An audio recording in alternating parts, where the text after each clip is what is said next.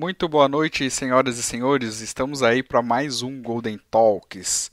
Como é que vocês estão aí hoje? Eu vi que a galera aí já está em peso. O pessoal tá mandando boa noite aí, então quero aproveitar aqui, ó, já para mandar um meu boa noite aí pro César Carvalho, para Letícia Macedo, que está sempre aí também nas lives, né, Letícia? Pro Wilton, pro Diego, um abração, Diego.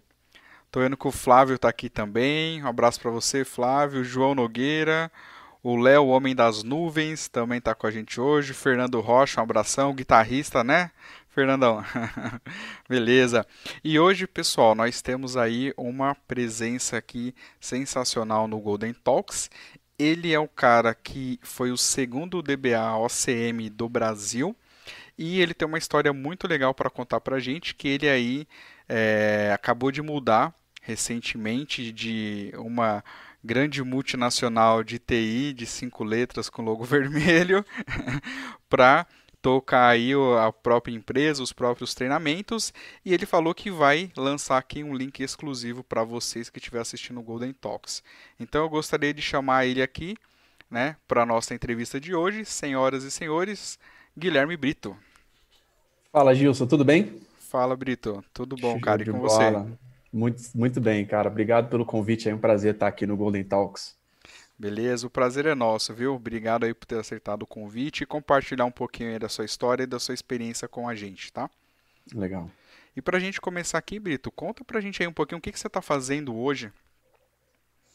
Atualmente, eu estou morando no Espírito Santo e hoje eu estou tocando a minha empresa, a DBLCM, que é uma startup focada para educação e que hoje a gente já está começando a fazer algumas expansões até a nível de consultoria também.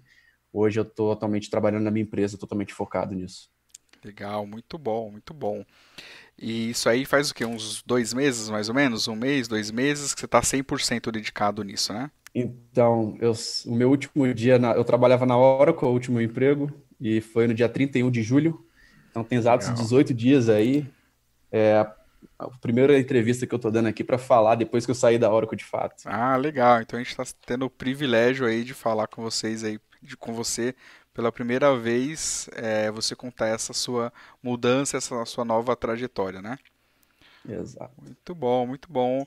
E Brito, você trabalha aí muito tempo com banco, você chegou aí a ter um dos títulos maiores né, de certificação, que é o OCM, né? Mas conta um pouquinho pra gente que a galera quer saber como é que tudo começou, como é que foi seu início na, na carreira aí de, de TI, como é que foi seu primeiro contato com o computador, conta um pouquinho pra gente. Show de bola, vamos lá. É, eu sou natural de Guarapari, no Espírito Santo, de uma cidade praiana, então, é, basicamente, muito novo, eu me mudei para Grande Vitória, né, Vila Velha, e morei lá a maior parte do tempo. E no meu início na área de tecnologia foi interessante, né? Porque eu basicamente é, comecei meu primeiro estágio com 15 anos e não era na área de TI, era numa área administrativa de uma entidade filantrópica, onde foi minha primeira Legal. experiência assim com um trabalho em si. Só que é, um pouquinho antes disso eu tinha feito meu ensino médio é, em Vitória e junto com técnico informática, então já tive um contato ali com algumas coisas relacionadas à programação, etc. Então, eu me identifiquei muito com a área de tecnologia. E logo quando eu fui contratado por essa empresa, que eu comecei estagiando, eu pedi demissão para poder começar a faculdade na área de sistemas de informação. Então, foi aí Legal. meio que tudo começou. Legal, já começou aí tomando grandes decisões, hein? Trocou Exato. aí o estágio para dar início aí na, na, na área, né? Estudar a área de tecnologia. É, pedir demissão para mim sempre foi parte do processo, assim. Estamos vendo, né? É. Mas é que bom que sempre é para um passo maior, né? Isso que é o mais importante. Exato. Legal. E você fez faculdade de quê, Brito? Qual que era o curso? Então, eu comecei fazendo sistemas de informação, né? Na Universidade de Vila Velha, uhum. no Espírito Santo. E logo no primeiro semestre da faculdade, eu já busquei algum estágio, né? Alguma que eu queria de fato estar tá atuando, colocando a mão na massa. E no primeiro período da faculdade eu consegui um estágio para trabalhar com um banco de dados. Ah, nossa, então já começou bem para caramba, hein? Exato. Mas era Oracle já na época ou era outros era, bancos? Era Oracle e outros bancos, mas a grande Legal. parte, a maior parte do ambiente que a gente começou o trabalho era Oracle, e eu nunca tinha ouvido falar de Oracle nesse momento. Então foi logo no primeiro período da faculdade que eu comecei realmente a, a atuar de fato, mão na massa com, com Oracle Database. Legal, legal. Então já começou bem pra caramba já. Mudou de é. emprego, começou a faculdade, estágio, e já começou Exato. a colocar a mão no Oracle. Exatamente. Mas aí, foi paixão à primeira vista ou você ainda ficou brincando com os outros bancos até você se dedicar mais aí e focar em Oracle? Olha, foi, foi amor à primeira vista, realmente. Assim, foi uma questão que me identifiquei bastante e vi. Na época, eu estagiava num, num grande, é, numa consultoria, né? Que tinha como um grande cliente uma empresa de siderurgia uhum. no, em Vitória, no Espírito Santo, e lá era um ambiente bem desafiador. Uhum porque a nível de sistemas operacionais eram muitos e a nível de instâncias Oracle eram mais de mil na época, dividido, dividido em duas áreas. Então, mil instâncias escola... de banco. Exato. É um a minha grande. escola, de fato, foi num ambiente bem desafiador, assim, onde a gente tinha realmente um nível de complexidade alto, né?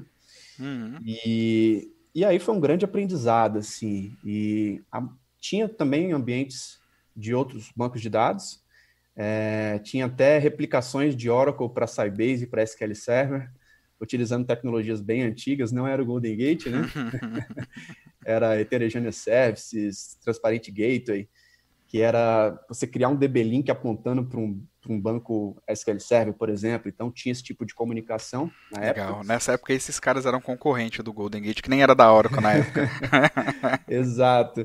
E cara, era uma coisa assim, bem manual, porque em cima dessas replicações criava o link, criava um monte de package, um monte de procedure que quando escreviam na tabela mandava para lá oh. e dava pau pra caramba também.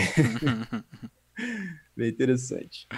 Legal. Mas esse foi meu início, cara. E aí foi um ambiente bem desafiador, né? Porque nesse cliente a gente tinha várias versões. Eu comecei trabalhando meio que na época da migração do 9 para o 10. Então foi esse período que eu comecei. Uhum. Mas tinha ambientes 8 também.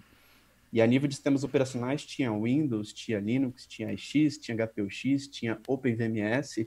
Legal. Então tinha muita coisa ali. É, era um ambiente realmente bem complexo onde a gente conseguiu iniciar essa trajetória aí com o banco de dados Oracle, onde era a maior demanda, o maior foco, e eu vi que realmente tudo que era mais crítico rodava em Oracle. Então, foi um sinal de fumaça para eu poder realmente olhar o Oracle com mais atenção. Boa, boa. E aí que você falou, bom, esse é o banco que, que é mais utilizado com as coisas mais críticas, então vou focar nele. Exato. Ah, muito bom, muito bom. O Brito, tem mais uma galera aqui que entrou também, já mandou boa noite, ó. Vou mandar uma boa noite aqui pro, pro Ailton, pro Diogo, pro Icleben Campos, Neuzir, pessoal, se eu falar o nome errado, me desculpe, Neuzir me perdoe. É, minha mãe. Manda é sua mãe? Ah, aqui é Neuzir. Ah, boa, é Neuzir Brito.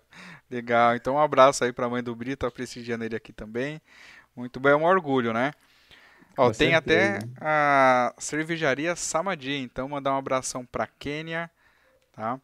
É, quem mais está aqui? Alessandra Ortiz. Legal, boa noite também. E, Brita, agora, é, seguindo aí a sua história, né, uhum. né? É, você aí teve então a oportunidade de estagiar em um local aí com uma diversidade muito grande, um ambiente bem é, diferenciado, né? Com um pouco de tudo, de várias tecnologias, mas com um parque grande em Oracle. Né? Exato. E do estágio para você conseguir aí ter o primeiro emprego, né, como profissional mesmo, como DBA Júnior, como é que foi? Cara, então, na época, é, a gente começou atuando como o DBA Júnior deveria atuar, né, em hum. bancos de desenvolvimento, homologação, ambientes não produtivos, né, então a gente começou a colocar a mão na massa, fazendo refreshes, export, import, joga para um lado, joga para o outro, atividades mais básicas, e aí a minha chefe na época, que é uma pessoa que eu tenho uma grande admiração até hoje, um grande respeito, a Solange, que ela, ela era Solange Albuquerque, hum. que ela já foi até instrutora da, da Oracle, se eu não me engano, há muitos anos atrás. Ela era dona da empresa e ela colocou um desafio para mim e para os outros funcionários que trabalhavam lá, que colocou aí basicamente um desafio da gente tirar uma certificação, uma certificação Uau. Oracle. E eu vi que até os caras que trabalhavam no plantão, os caras mais sêniores do que eu, eles não tinham essa certificação.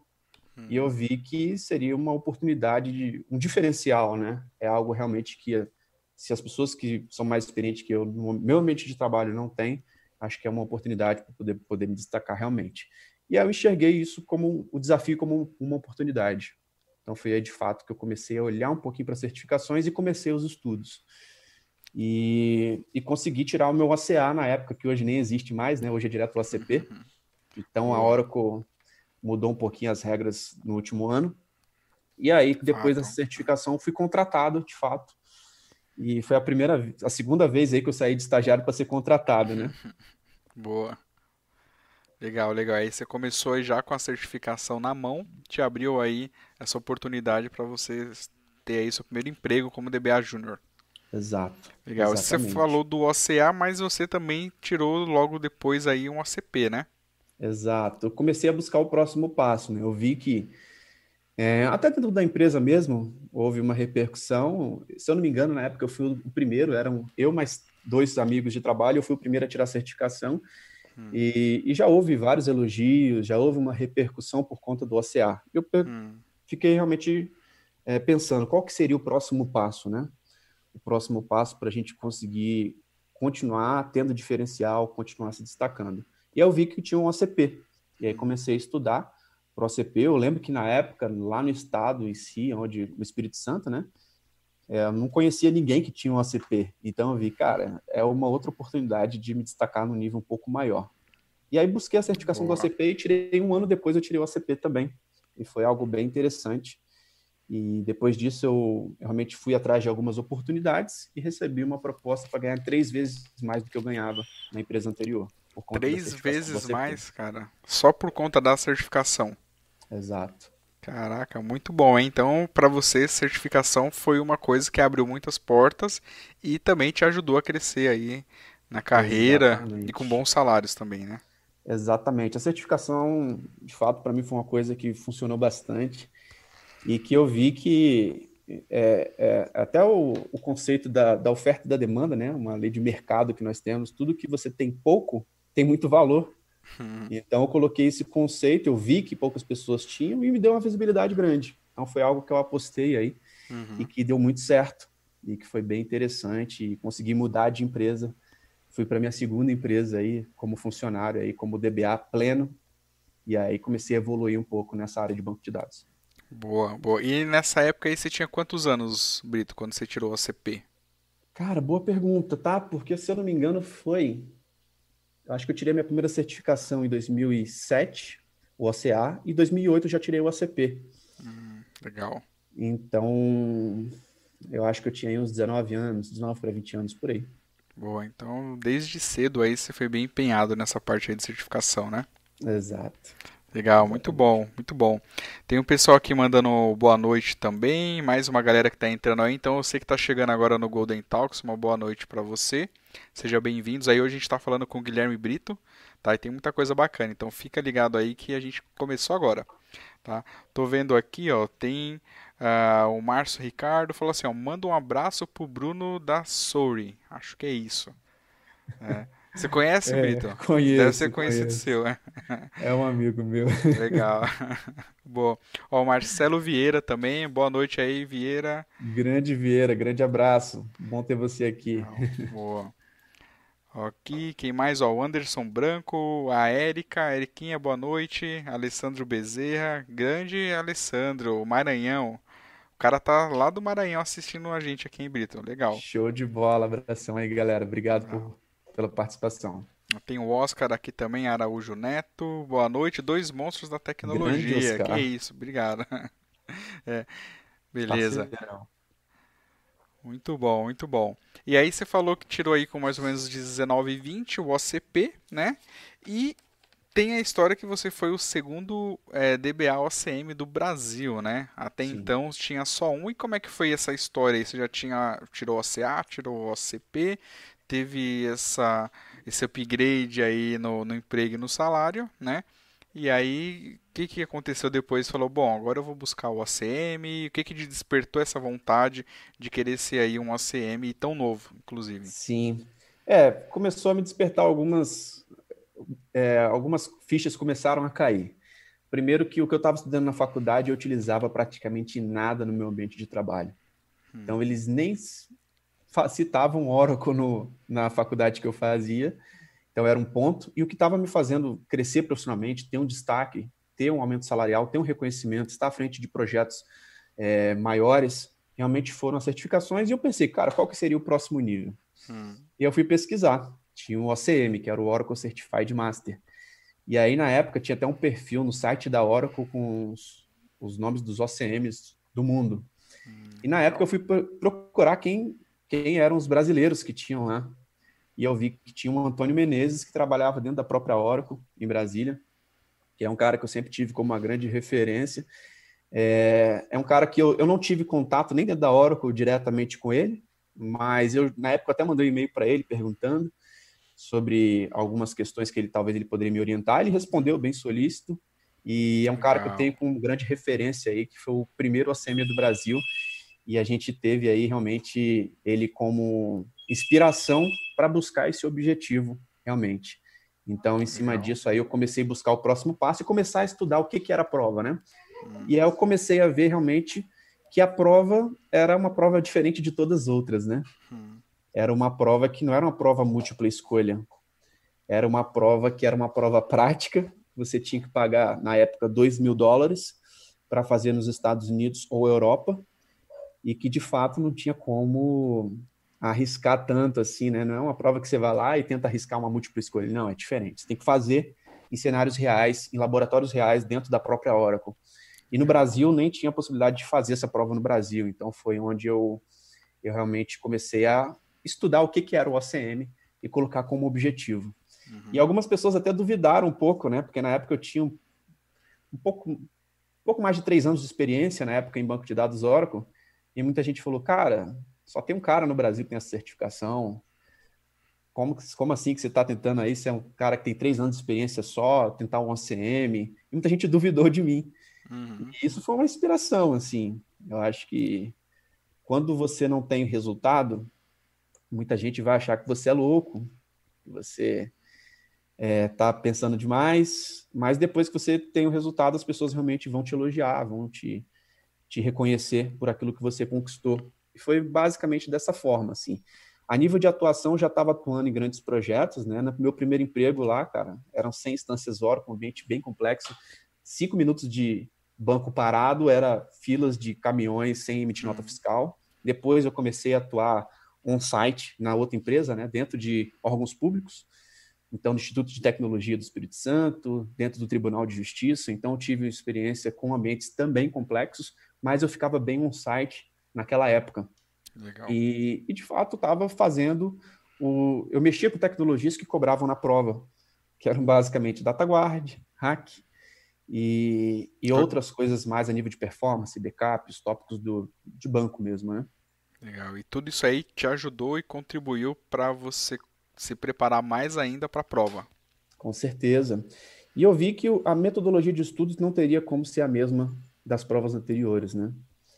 Porque não dá para você tentar arriscar e ir lá sem ter testado, sem nunca ter feito, para uma prova que você paga 2 mil dólares nos Estados Unidos, né? E mais dois treinamentos oficiais que tinham que ser feitos também como pré-requisitos. Uhum. Então eu comecei a, a, criar uma metodologia mesmo de estudo Legal. minha. E, e, eu não tinha muito com quem conversar, eu não conhecia nenhum ACM próximo para poder conversar, trocar uma ideia. E eu fui pesquisando do, da forma como eu estava encontrando, né, as informações sobre a prova em si. E aí eu comecei a e onde que essas informações aí que você conseguiu, porque na época era bem limitado até, inclusive, Sim. eu acho que informações. É, hoje provas... a gente tem um privilégio muito grande de estar na área da informação, né? Então hoje a gente consegue ver, tem muitos blogs, muita gente lá no início já me ajudou. O blog do Vini sobre Oracle Hack foi um dos caras aí é que. Boa, grande blog do Vini. Ajudou, grande Vini. É, e assim, outros, né? Do Portilho, do, do Mufalani, pô, a galera da, do Goabê hoje, cara, eu lembro que eu participei do primeiro evento do Goabê em 2008, hum. se me engano, 2008 ou 2009, e nos últimos anos, por conta da correria, a gente não consegue acompanhar, mas são caras que são referência em Rodrigo Almeida, desde muitos anos que eu acompanho a nível de blogs, a nível de fóruns, que caras que eram realmente inspirações para mim, e, e realmente é, eu tive até a oportunidade esse ano, depois de mais de 10 anos, poder palestrar no Goabê 2020, então a gente teve Boa. compartilhando um pouquinho sobre Exadata, mas foi bem legal que eu comecei a, a entrar a fundo o que, que era o ACM, né? E aí eu consegui. No site da Oracle tem a descrição da prova.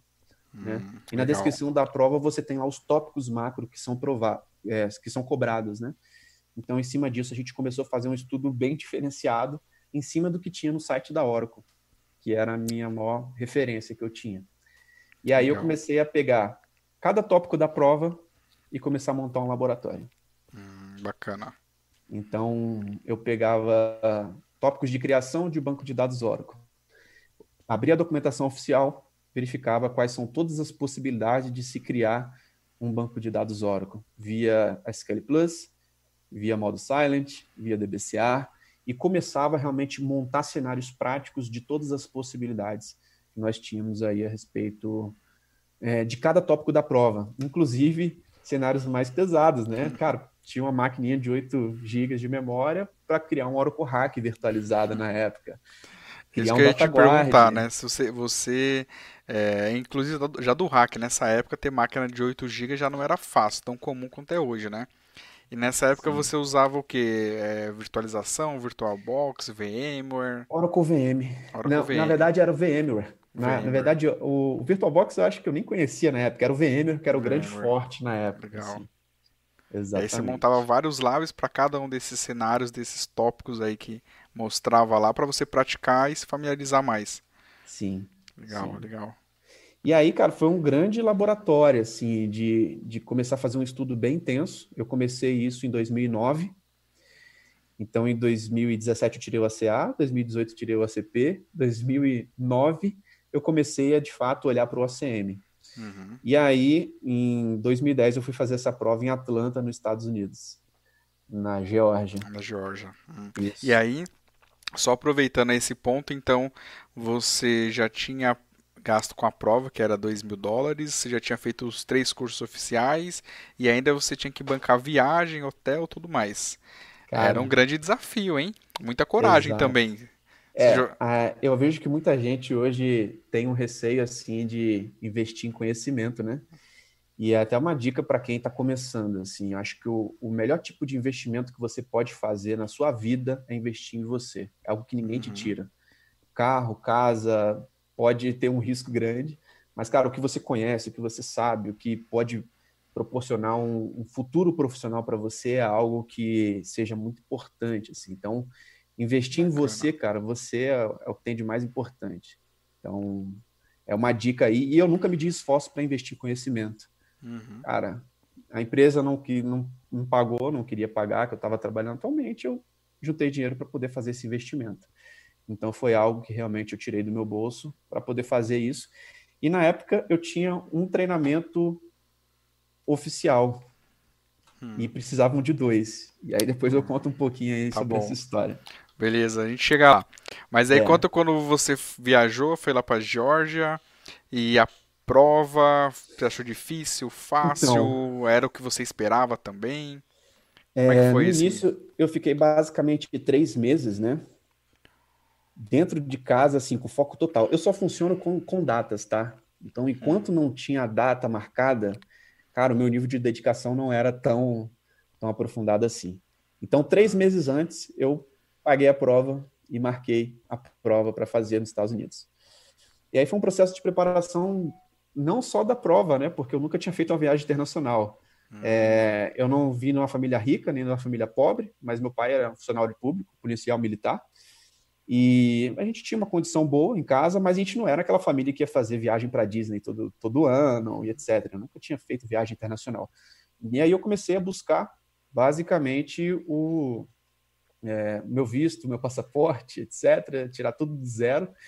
E, e assim, até a nível dos meus pais sobre uma viagem internacional, eu não conseguia conversar com eles sobre essa questão, que eles não tinham também esse tipo de experiência, né? Então foi basicamente o que eu corri, corri atrás e fui procurar essas informações sozinho, correndo uhum. atrás para a gente conseguir é, atingir esse objetivo de estar tá fazendo essa prova lá nos Estados Unidos. E aí, com três meses de antecedência, eu fui bem tenso, assim. É, Você estava fazendo alocado... faculdade na época junto também? Então, foi uma ponta até importante você tocar nisso, porque na época eu fiquei tão de saco cheio que tudo que eu via na faculdade eu não estava utilizando no meu trabalho.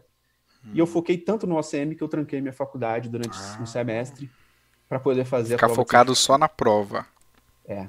Legal. E, cara, isso é até uma dica que eu falo para os profissionais hoje. Todos, todas as pessoas que realmente eu vejo que têm um excelente resultado, elas têm um hum. foco muito grande naquilo que elas estão fazendo. Cara, para o Neymar conseguir ser um dos jogadores com o melhor salário aí, o cara só faz isso. Os caras de corrida, você vê os esportistas, né? E, e os melhores profissionais com quem eu já trabalhei também, são caras que dedicam a sua vida para aquilo que elas estão fazendo, tem um foco total, assim, que colocam realmente toda a sua energia para poder buscar os resultados, para poder crescer, para poder se aprofundar. Então, o foco para mim era algo bem nítido que eu tinha que ter. E naquele momento, eu não recomendo que as pessoas façam isso, tá? Eu sempre gostei de arriscar bastante, mas naquele momento para mim foi importante. Eu uhum. senti essa necessidade, eu senti esse feeling de, cara, eu confio que eu vou passar, mesmo tendo só um cara no Brasil e eu sendo um cara com 23 anos na época. Uhum. Era bem novo, né? Já. Sim. Para todas essas aventuras aí, desafios, né? Exatamente. E aí eu foquei total aí para conseguir realmente tirar essa prova de certificação. Uhum. É, montei esses laboratórios durante três meses, cara. Eu praticamente não, não saía com amigos e ficava realmente bem em casa, assim, trabalho, casa, estudando, uhum. estudando, estudando. Foco total. Ah, onde eu legal. estudava aí Oracle pelo menos aí de 5 a 8 horas por dia, montando os laboratórios práticos e reais, inclusive no final de semana, virando noite, assim, em laboratório, para ver a coisa legal. funcionando. E aí foi um desafio também até a nível da língua, né? Porque é, na época eu tinha uma dificuldade muito maior do que hoje com o inglês. Hoje eu não falo, não acho o meu inglês tão excelente assim. A gente consegue se comunicar, a gente consegue participar de treinamentos, atender projetos internacionais, já tive atuando. Mas na época a língua era uma dificuldade muito grande, assim, onde em Atlanta eu tive dificuldade até para me comunicar no hotel. Hum. O meu inglês técnico era bom para ler, eu conseguia ler, fazer as provas, estava bem acostumado com a documentação oficial, achava muito rápido aquilo que eu precisava, testava os cenários, uhum. mas para poder me comunicar, para poder falar realmente era bem complicado. E eu tinha uma dificuldade nesse sentido. Então, foi mais um, um, ponto aí que foi complicado. Mas eu fui para Atlanta, nos Estados Unidos. Na época, a gente tinha uma amiga da família, tem até hoje, que para mim é até uma mãe que eu tenho lá em Nova York, que é a Marinette. Deu uma e... força aí para você. Exato. Legal. Eu fui de primeiro para Nova York, a gente foi lá. É uma amiga, para mim eu considero uma segunda mãe, a minha mãe das Américas. e sempre quando eu vou em Nova York, sempre eu passo lá para poder dar um abraço nela e tal. E aí foi, ela me ajudou bastante nesse sentido, assim, de botar o pé nos Estados Unidos. E aí depois eu fui para a Geórgia, para Atlanta, fazer a prova, onde eu sentei no laboratório, tava hum. eu, mais um indiano na mesa ao lado fazendo. Você senta numa máquina, com duas telas e começa o laboratório de dois dias com oito cenários reais, quatro no primeiro dia, quatro no, no segundo dia, testando todos os tópicos da prova e tendo cenários práticos para você executar. E aí, engraçado que logo quando eu cheguei lá, nessa prova, no primeiro cenário, o indiano já levantou, colocou a mão na cabeça que ele não estava conseguindo fazer o que era previsto, e reclamando com o professor, com o instrutor, ele falou, não, não posso intervir na sua prova, e ele até jogou para mim se conseguiu fazer, eu falei, consegui e tal. E, hum. e, são cenários dependentes, né? Se o cara não ele errou no primeiro, ele não consegue para o segundo. Hum. Então ele não tem os pré-requisitos. Então a prova já é eliminada ali. Se ele em um dos oito cenários ele não conseguiu faz, cumprir o objetivo, chegar no cenário final, porque roda um script para validar o seu cenário, né? Uhum. E, e, grava as informações e os logs dos cenários. Se você não conseguiu, cara, você foi eliminado. Então foi um momento aí que eu consegui executar todos os oito cenários. E aí eu fiquei na expectativa para chegar no meu e-mail qual seria o resultado dessa prova. Uhum. Boa, muito bom, hein? É, muitas aventuras aí, hein? O pessoal tá pedindo aqui, ó, o Anderson Branco falando para você dar algumas dicas da prova de OCM. Mas antes de você comentar mais sobre isso aí, tem mais outras perguntas aqui que eu já vou comentar também, pessoal. É, eu queria saber do Brito como é que foi aí esse período, porque você faz a prova o resultado não sai na hora, né? E aí como é que foi esse período aí e como que você se sentiu quando você viu o resultado ali que você tinha se tornado um e tinha conseguido conquistar aí é, o certificado de OCM? Perfeito. Então, é... e aí eu voltei para o Brasil, né? Depois de ficar mais um, alguns dias na, em Atlanta. É... E quando eu cheguei no Brasil, eu recebi um e-mail falando que eu não conseguiria ter o resultado da prova. Hum. Porque faltava mais um treinamento oficial. Eu tinha um treinamento oficial e precisavam de dois. Então, enquanto eu não Caraca. fizesse o segundo treinamento oficial, que era um dos pré-requisitos, eu não teria o hum. resultado da minha prova. E aí, imediatamente, eu busquei um treinamento oficial. Eu fui fazer um treinamento na ISOF, hum. é, ali perto da Paulista, com a Augusta. Não sei nem se é no mesmo lugar ainda hoje. Isso em hum. 2010. Aí fui fazer um treinamento lá de performance tuning. É, com Sérgio Senna na época. E aí eu fiz esse treinamento para poder saber do resultado da prova. E foi engraçado, que foi um treinamento de uma semana, né, na segunda-feira. E quando eu bati o pé lá na segunda-feira, eu já mandei a respondi o um e-mail falando, olha, estou no treinamento, segue aqui evidências, já estou aqui inscrito, estou aqui fazendo na sala. Uhum. E aí, alguns dias depois, se eu não me engano, na quinta-feira, eu recebi um e-mail falando que eu tinha sido aprovado como Oracle Certified Master e eu consegui ter o título aí dessa certificação, que para mim foi um desafio muito grande uhum. por diversos motivos. Com certeza. E, e foi algo que eu consegui ser o segundo OCM do Brasil lá, com apenas 23 anos na época, hum. e onde muita gente desconfiava aí do meu potencial, a gente conseguiu realmente cumprir esse objetivo. Legal, cara, muito bom. Eu queria aproveitar aí para te dar os parabéns, né? Porque Obrigado, sem dúvida aí, é, independente de qualquer coisa, na, na época, pela idade, é, pela dificuldade, pela falta de informações em comparação com hoje, né? Tinha vários pontos aí que tornava esse processo de tirar uma certificação desse porte uma coisa não tão trivial, né? E você foi lá, hum. foi atrás, né? Se dedicou, se entregou aí pela causa, né? E conseguiu conquistar isso. Muito bom. Legal, cara. Tem até umas perguntas do Vini aí, ó. Ele falou, se eu não me engano, quando montei os artigos no blog em 2010, foi tudo em VMware Workstation. Exatamente Boa. isso, cara. Você me ajudou muito, Vini, desde aquela época, cara. E ele colocou aqui, gostaria de saber se planeja fazer o ACM 12 ou se está preparando para um possível ACM 19 ou 20. Muito boa, legal, boa cara. Até importante para a gente poder falar sobre isso. É, nos últimos anos eu fiquei num time, a gente vai até falar um pouco sobre isso mais para frente, que não uhum. era o time DBA. Então, de ah. fato, eu não estava muito mão na massa. Meu dia a dia não era administrar banco de dados. Né? Eu estava no time de Engineering Systems. E eu até cheguei a tentar fazer essa prova, tá? Eu tentei fazer essa prova em, na Alemanha. E, cara, foi uma situação interessante. Que eu não passei nessa prova de upgrade. Foi uma prova que eu achei ela bem difícil. E ah, foi uma prova. O upgrade do 10 para o 12, você fala. Exato. Ah, eu tentei o upgrade do 10 para o 12. E aí, eu fiz essa prova em Munique. Na época, o, o rapaz que era abaixo do, do Larry Ellison tinha o, o que faleceu no passado, esqueci o nome dele, o Mark Hurd. Ele estava hum. até numa sala ao lado lá da Oracle. Oh, que legal. E, e cara, teve um, um, período de incêndio. No meio da minha hum. prova, a gente teve que sair. Caraca, no e... meio da prova? Que loucura. No meio da prova, cara. Enfim, mas eu estava preparado para essa prova e não, não passei na prova de upgrade. Então foi uma situação que aconteceu, acho que foi no ano de 2017 ou 2018. E eu planejo sim fazer novamente. Eu planejo sim fazer novamente. E Legal. tá no meu radar realmente a gente conseguir atualizar a certificação as versões mais novas. Então, em breve aí a gente vai estar tentando de novo esse desafio. Boa, muito bom, muito bom, o Brito. E aí, aproveitando só mais um gancho, né? Que o pessoal pediu dicas aí também. Para quem está acompanhando aí as outras lives, né? Tem uma live do WRJ, né, o Rodrigo Jorge, que ele comenta uma coisa bem legal sobre, é, sobre a prova do OCM. Né? Ele tem lá no blog dele um passo a passo né, é, do que, que você pode estudar e como você é, pode se preparar para fazer a prova do OCM. É bem legal, vale a pena conferir. Então, se você está curioso, né, dá uma olhada lá no blog do Rodrigo Jorge, que é DBARJ, né, se eu não me engano, me falha a memória. É, e dá uma olhada que lá tem um link com esse, essas dicas aí do OCM, beleza? E Brito, também fica à vontade, cara. Se você tiver mais algumas, você já deu algumas dicas aí, mas se quiser dar mais outras que você acha que é legal pra galera, para compartilhar cara, um pouco bom. dessa sua experiência nessa prova. Pode Com relação ao OCM, a gente tem feito até um programa que a gente vai falar hoje, que é da minha empresa, né?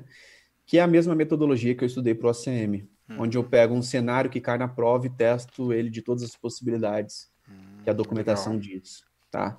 Então, de fato, você tem que ter um tem que ter uma quilometragem. Eu sempre gosto de falar muito que eu não conheço nenhum cara que é especialista numa solução que estudou só lendo slides e só lendo a documentação. Ele uhum. colocou a mão na massa.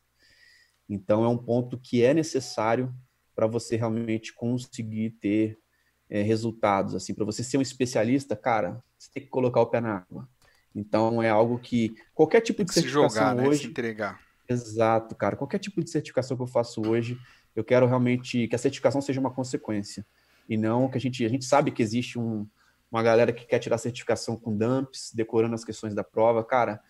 Desde sempre fui contra isso e sempre a minha metodologia foi, cara, vamos colocar a mão na massa, vamos testar, vamos testar um cenário real aqui como se fosse o ACM, hum. que é algo que me estimulou na época, né, a estudar dessa hum. forma para que a gente esteja preparado de fato para o mercado e não simplesmente tem um papel lá e chega na hora você não sabe fazer. Então é muito importante Boa. que você tenha prática. Isso aí, muito bom. Muitas dicas aí para a galera sobre essa prova aí que é tão cobiçada, né, por muitos DBAs, que é o OCM. E aproveitando, galera, você que está assistindo aí o canal, se está gostando da live, se tiver, aproveita aí para deixar o seu like, tá? Não se esqueça de deixar o seu like aí no vídeo, porque isso ajuda a gente a continuar trazendo essa galera legal para fazer entrevistas. E se você não é inscrito no canal, já se inscreve aí e ativa o sininho. Beleza, Bonacim? Eu sei que você vai ver e você vai ativar o sininho lá pra gente, beleza? E mais um detalhe só, galera. Eu tô aqui mais uma vez, né, fazendo uma live, tomando a minha Samadhi. Essa aqui que é uma cerveja que eles, na verdade, o pessoal não vende cerveja, eles vendem sensações, emoções, então vale muito a pena. Se você não conhece aí, ó, cerveja Samadhi. Essa aqui tá sendo aí a cerveja dos DBAs, né? Porque toda live do Golden Talks a gente tá aqui saboreando e tendo muitas sensações e emoções, beleza? E continuando aqui, Brito. Aí você conseguiu tirar esse título de OCM. Na época, como é que foi para você isso, sendo novo? Né? Você comentou que tinha pouco tempo também de experiência, você teve muito assédio, é, as outras empresas ficaram em cima de você. Como é que foi essa experiência também? No pós Foi bem legal, assim, né? Na empresa que eu estava, eu tive um reconhecimento também financeiro, a gente conseguiu ter uma evolução a nível de salários, mas não era onde eu sei que eu tinha capacidade de chegar, né? Eu lembro que na época o, o DBA era muito mais escasso do que hoje. E na época que eu comecei mesmo, em 2006, hum. cara, eu lembro que o DBA era o cargo mais disputado que tinha. Os caras cobravam 100 reais a hora na época, né? Que eram, a gente está falando aí basicamente 14 anos atrás. Então, era um cargo bem disputado e eu sabia que eu tinha um potencial para poder ganhar mais, para ser melhor remunerado, etc. E na época eu participava do fórum Oracle BR, um fórum de e-mails, que tinha uma galera da pesada lá, do, dos fóruns, do, que participava do grupo de usuários, o Portilho, muita gente participava. E, e lá eu compartilhei que eu tinha conseguido atingir o objetivo, era um fórum bem ativo. É, recebi algumas propostas da Oracle também, recebi alguns e-mails por conta da certificação. Então aconteceu. É, mas eu, eu, comecei a ver que o local onde eu estava era um limitador, assim. Hum. É, o estado onde eu trabalhava não estava me deixando crescer mais. Eu tinha chegado no limite e na época, depois que eu fiz o OCM, o meu antigo chefe, o meu coordenador direto, né? Hum. Hoje o Ricardo Lírio, que é um cara que inclusive dá aulas dentro da, da, da DBOCM, ele era hum. meu coordenador, ele saiu e foi para uma empresa do Sul, ser, ser hum. gerente lá, se não me engano. Legal. E aí surgiu uma oportunidade para poder ser o coordenador do time de DBAs e eu fui promovido na época sendo coordenador técnico aí do time de DBAs. E depois de quatro meses eu pedi demissão. Então eu comecei a ser envolvido em algumas coisas não tão técnicas, algumas coisas é, relacionadas à forma de trabalho, enfim, que muitas vezes eu pensava um pouco diferente. E por conta também do crescimento profissional que eu queria mais, eu queria realmente, eu, eu sabia que eu tinha um, um potencial para mais do que aquilo. Hum. Eu pedi demissão porque eu não via é, mais possibilidade de crescimento. E engraçado que o meu chefe na época ele até perguntou assim: existe a possibilidade hum. de você ser meu concorrente? Ah, olha. E eu falei: quem sabe? Quem sabe? E aí, cara, era todo dia do meu lado, cara, te dou participação nos projetos, continua na empresa e tal. E pá, pá. Então ele insistiu muito para eu ficar, mas de fato eu não fiquei. Foi uma decisão que eu bati o martelo aí, onde mais uma vez eu pedi demissão. Beleza, é, a, a, o fato de é, pedir demissão e dar um passo aí mais à frente, um, um passo que é um grande desafio, pelo que você está contando aí, tem se repetido algumas vezes na sua algumas história, né? Algumas vezes, faz parte do processo. Legal. E aí, quando eu pedi demissão, eu comecei a prestar algumas consultorias de forma individual mesmo. Uhum. Que na época eu já tinha registrado o domínio dblcm.com. Ah, então legal. já tinha já alguns clientes que às vezes eu fazia algumas consultorias, lojas, assim, fábricas de chocolate, algumas empresas no Espírito Santo mesmo. Hum. E fiquei alguns meses nesse projeto. E depois de três meses mais ou menos, é, realmente as coisas não estavam andando do jeito que eu gostaria, que eu não tinha um perfil tão comercial assim. E eu busquei uma parceria com, com um amigo meu de grande hum. da primeira empresa, o Wallace Lovato, até mandar um uhum. abraço para ele, talvez ele esteja assistindo a gente, que Boa. ele me chamou aí para é, criar uma área específica dentro da Global Sys, que era uma empresa que ele tinha fundado. Hum, bacana, então, eu fui bacana. com cargo de diretor técnico, e a gente estava gerenciando na época um time aí de quase 10 DBAs, e eu basicamente era o pré-venda e ele era o vendedor. Então, a gente estava atuando muito em vários projetos no Espírito Santo, e, cara, foi um período de muito aprendizado, assim, né? De, eu aprendi muito com a Alice a respeito de business, a respeito de empresa, a parar de pensar como funcionário, a começar a olhar como negócio mesmo. Então, um cara que eu admiro muito. E na época a gente cresceu pra caramba. E junto com ele tinha um outro sócio também, que era o Rodrigo. Rodrigo Nascimento, que hoje está em. Ele é DBA lá em Portugal, que é um grande amigo Legal. também. E, e aí, com esses dois caras aí, é, eu ficava mais a parte técnica, um administrativo e outro é, mais venda mesmo, né? Comercial. E aí a gente cresceu a empresa pra caramba, cara. A gente conseguiu mais de 50 contratos fechados. A gente conseguiu realmente aumentar o número de funcionários. A empresa cresceu consideravelmente. Quando eu saí, a empresa estava com mais de 30 funcionários. Então foi uma época Boa. que de muito aprendizado e não olhando só a parte operacional, né?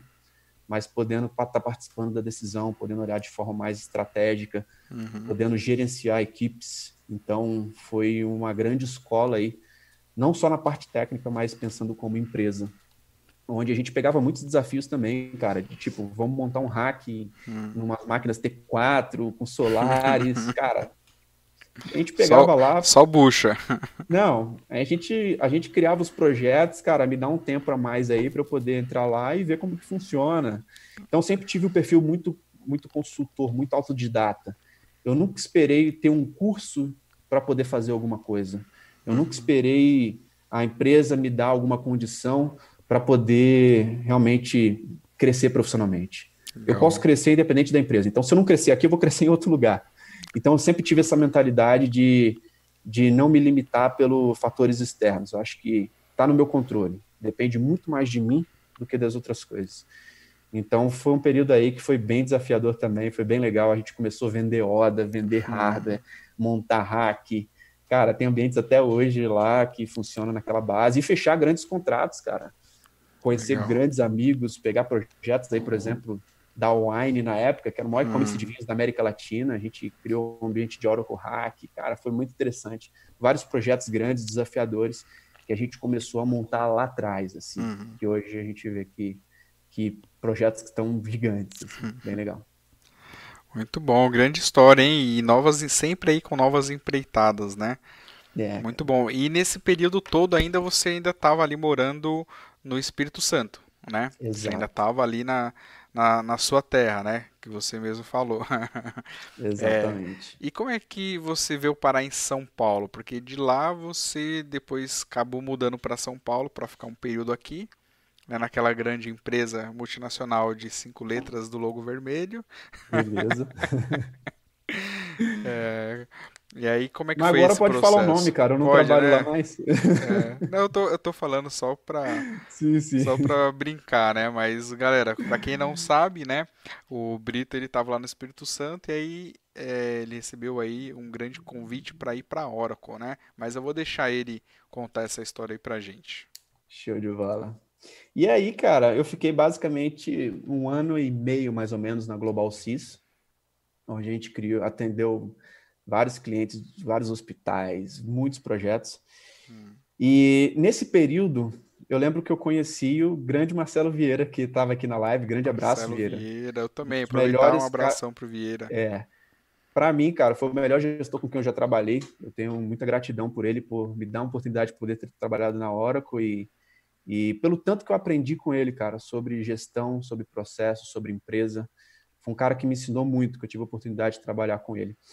E, e aí, cara, durante esse período, é, a, um dos clientes, o Instituto de Tecnologia do Espírito Santo, né, o Vieira era um TAM, que ele atendia essa conta. Hum. E por acaso eu trabalhei três anos dentro do Instituto de Tecnologia do Espírito Santo e a gerente de banco de dados me elogiou muito, comentou com o Vieira que eu tinha tirado o ACM e acabou que a gente marcou um almoço, a gente se conheceu, enfim, hum. nesse processo.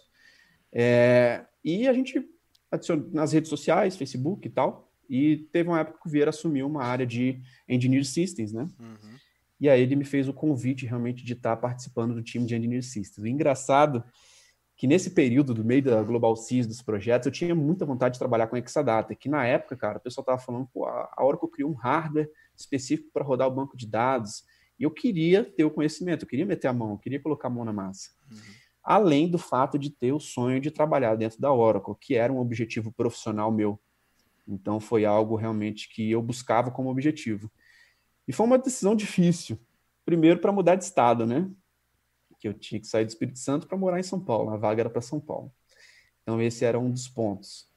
E, e além disso, para eu voltar a ser funcionário, né? Porque eu era sócio de uma empresa que estava em plena ascensão e, realmente tive a situação disso para realizar um sonho. Mas eu te confesso que é, o fato do Exadata e o fato de da Oracle em si pesou muito, assim. Hum. É, eu tinha que ter vivido isso. Eu te falo que eu acho que eu ficaria tranquilo se eu tivesse, é, se eu não tivesse passado por essa experiência da Oracle, se eu tivesse é, dado é, não não aceitado esse convite, enfim, me passado depois nas entrevistas. Então é né? arriscado aí mais uma vez, né? Pedir demissão de uma empresa e começar tudo Vendo... de novo não, aí num grande desafio. Exato, e era uma vaga CLT na Oracle. Então, cara, você não pode ter empresa, é, conflito de interesses, você prestar consultorias por fora, você não pode. E eu fiquei nesse dilema, né? E aí, depois de fazer algumas entrevistas, é, fiz uma entrevista com Vieira, Fiz uma entrevista na época com o Vander, que já foi até entrevistado aqui no Golden Vander, Talks. Vander Cristianini, se você não viu Exato. a entrevista dele, dá uma conferida, porque ele é um dos maiores especialistas em Oracle do Brasil. Vale a pena conferir. Exato. E aí, tive uma entrevista também com o Carlão, com o Carlos Almeida, grande Carlos Almeida. Carlão, abração, Carlão. Informação. Então, fui entrevistado pelo trio, para poder realmente participar desse processo seletivo. Fui aprovado. Entrevista de peso essa, hein? Caraca. Pois é, cara. Vander, Carlão e Vieira. Olha. E Não queria estar na sua pele. Assim. Pois é, cara. E aí foi bem legal que a gente conseguiu chegar numa condição que, que fosse as condições mínimas para poder me mudar para São Paulo, sim. Foram as condições aceitáveis. E eu fui, de fato, migrei aí para São Paulo e aceitei esse desafio. Vendi a minha parte na sociedade, na empresa que eu tinha. E fui realmente buscar mais um desafio agora na, em São Paulo, de fato.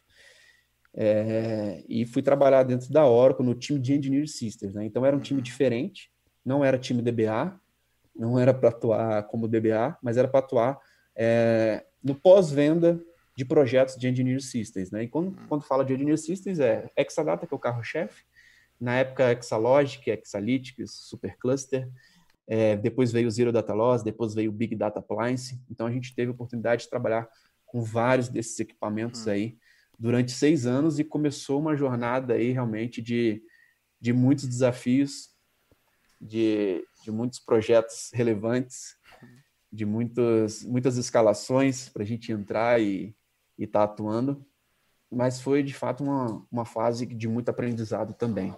Legal. Muitas viagens, chegou a viajar? Normalmente o pessoal da Oracle viaja bastante, né? É, e esse time especificamente, ele viajava até um pouco mais do que os outros, porque eram projetos curtos em toda a América Latina. Então a gente tinha projetos aí, basicamente, às vezes eu estava cada dia, cada semana em um país diferente. Nossa.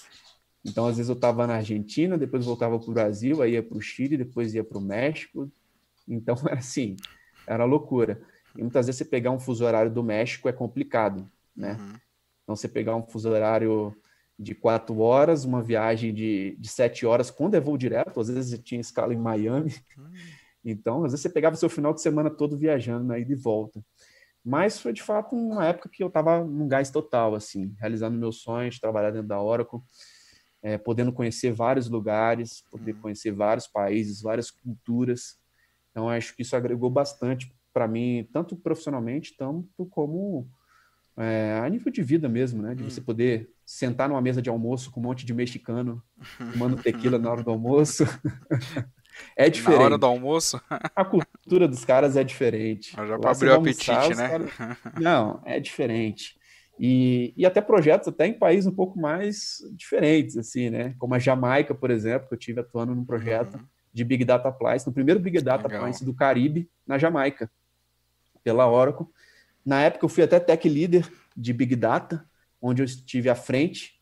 Cara, não tinha com quem conversar. O primeiro Big Data Appliance do Brasil. E na época foi eu e o Clayton e mais um cara que veio de Madrid para implementar esse Big Data.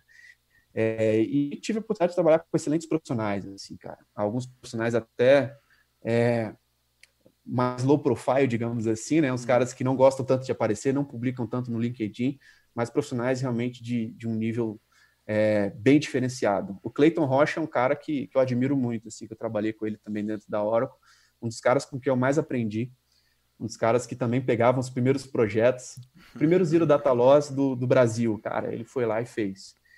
Então, muitas vezes, às vezes eu pegava algumas, às vezes ele pegava outras, e a gente trocava muita ideia, a gente aprendia muito juntos.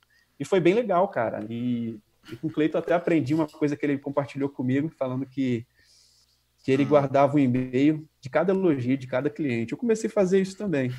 e na hora que a gente começou a é, colecionar histórias, então tem uma pastinha aqui com mais de 100 elogios de clientes. Legal, é, Mandando, cara, excelente serviço, obrigado a gente começou a colecionar realmente cases aí de, de grandes projetos, de estar atuando nos maiores clientes da América Latina, de fato. De ver banco de 400 tera, que eu não conseguiria ver no Espírito Santo nunca. Então, eu tive atuando em projetos desse nível, hum. projetos de Exadata que venderam 11 Exadatas de uma vez, e eu era o responsável técnico pelo projeto, pelo, pela entrega do projeto. Uhum. em projeto muitas vezes que não tinha arquitetura, que muitas vezes venderam sem fazer um sizing direito, então, coisas que acontecem, eu não falo nem que seria proposital, mas são projetos que realmente, pela pressão, a gente sabe que envolvem várias camadas na hora de fechar uma negociação desse nível, né?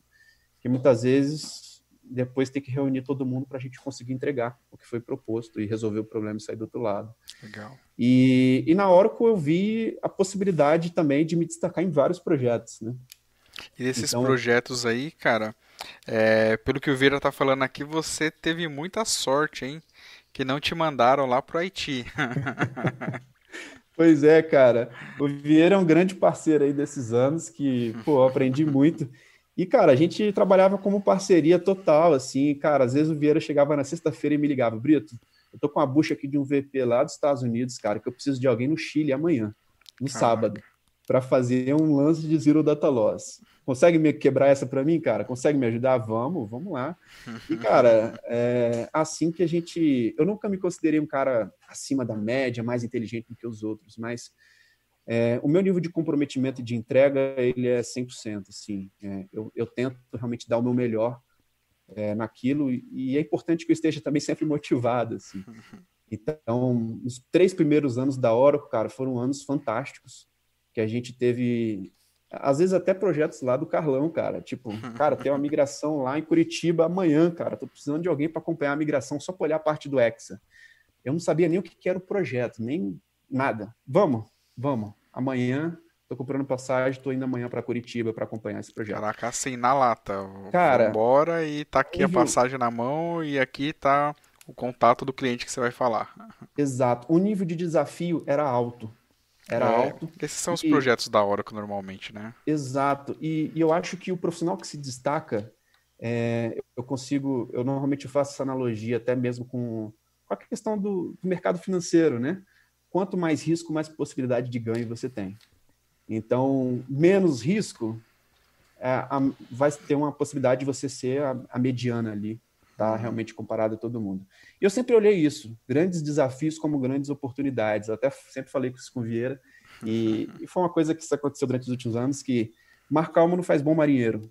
Então, se você realmente está querendo crescer, está querendo se destacar, cara, é importante que algum período específico você dê algo a mais, você se dedique. E foi um ano que, cara, os três primeiros anos eu, eu dediquei minha vida para a Oracle mesmo, assim. Porque é, na época no Espírito Santo eu até tinha, tocava contrabaixo, eu tinha meus hobbies de jogar bola. E, cara, eu cheguei no, na Oracle em São Paulo, era viagem todo final de semana, não conseguia nem ir para academia. Então eu comecei realmente a, a ter a minha vida pessoal bem limitada das atividades que normalmente eu gostava de fazer, uhum. atividades físicas como música, para poder me dedicar totalmente ao trabalho, assim. E não me arrependo disso, foi um período importante, onde realmente foi foi algo necessário para eu conseguir realmente ter um destaque profissional, para eu conseguir aprender muito, principalmente. Então foi algo que me fez crescer muito como profissional.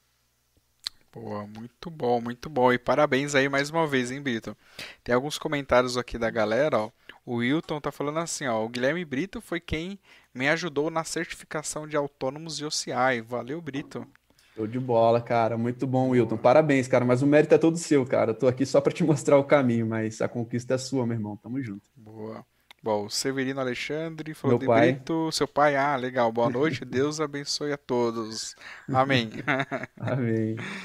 Legal. A Erika falou aqui, ó. Conheci o Brito num cliente lá em Porto Alegre. Muita gente boa.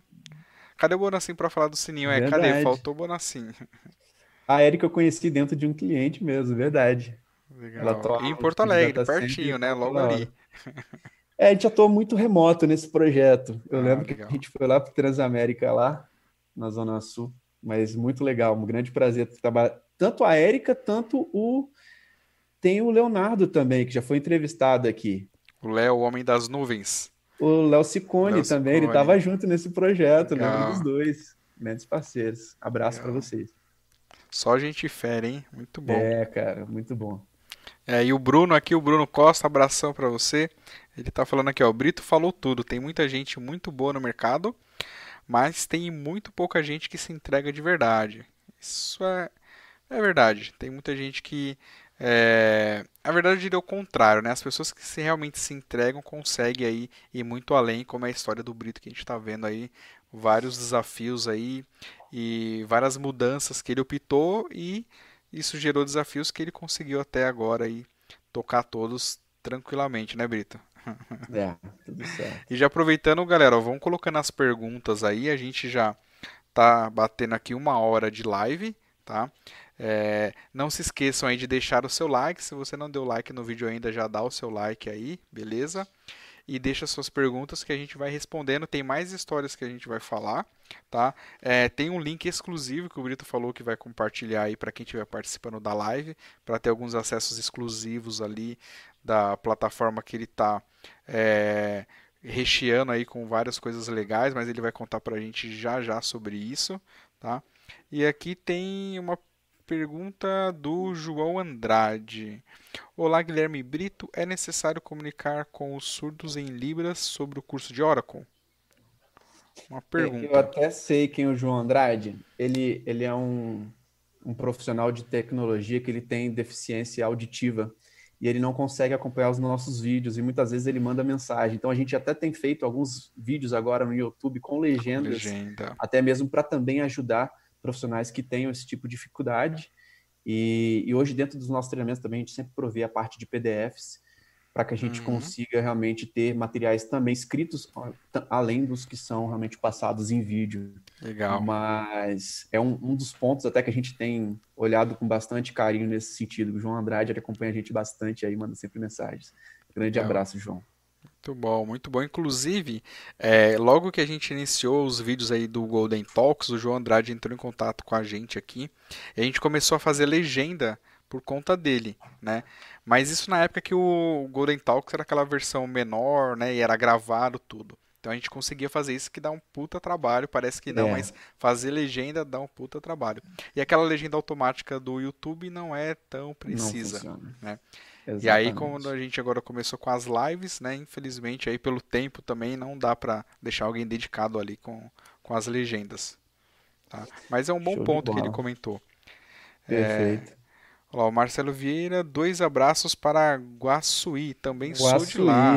Oh, muito bom, o Vieira. O Matheus Quintal e o Vieira são de Guaçuí do Espírito Santo. Grande abraço, a galera Boa.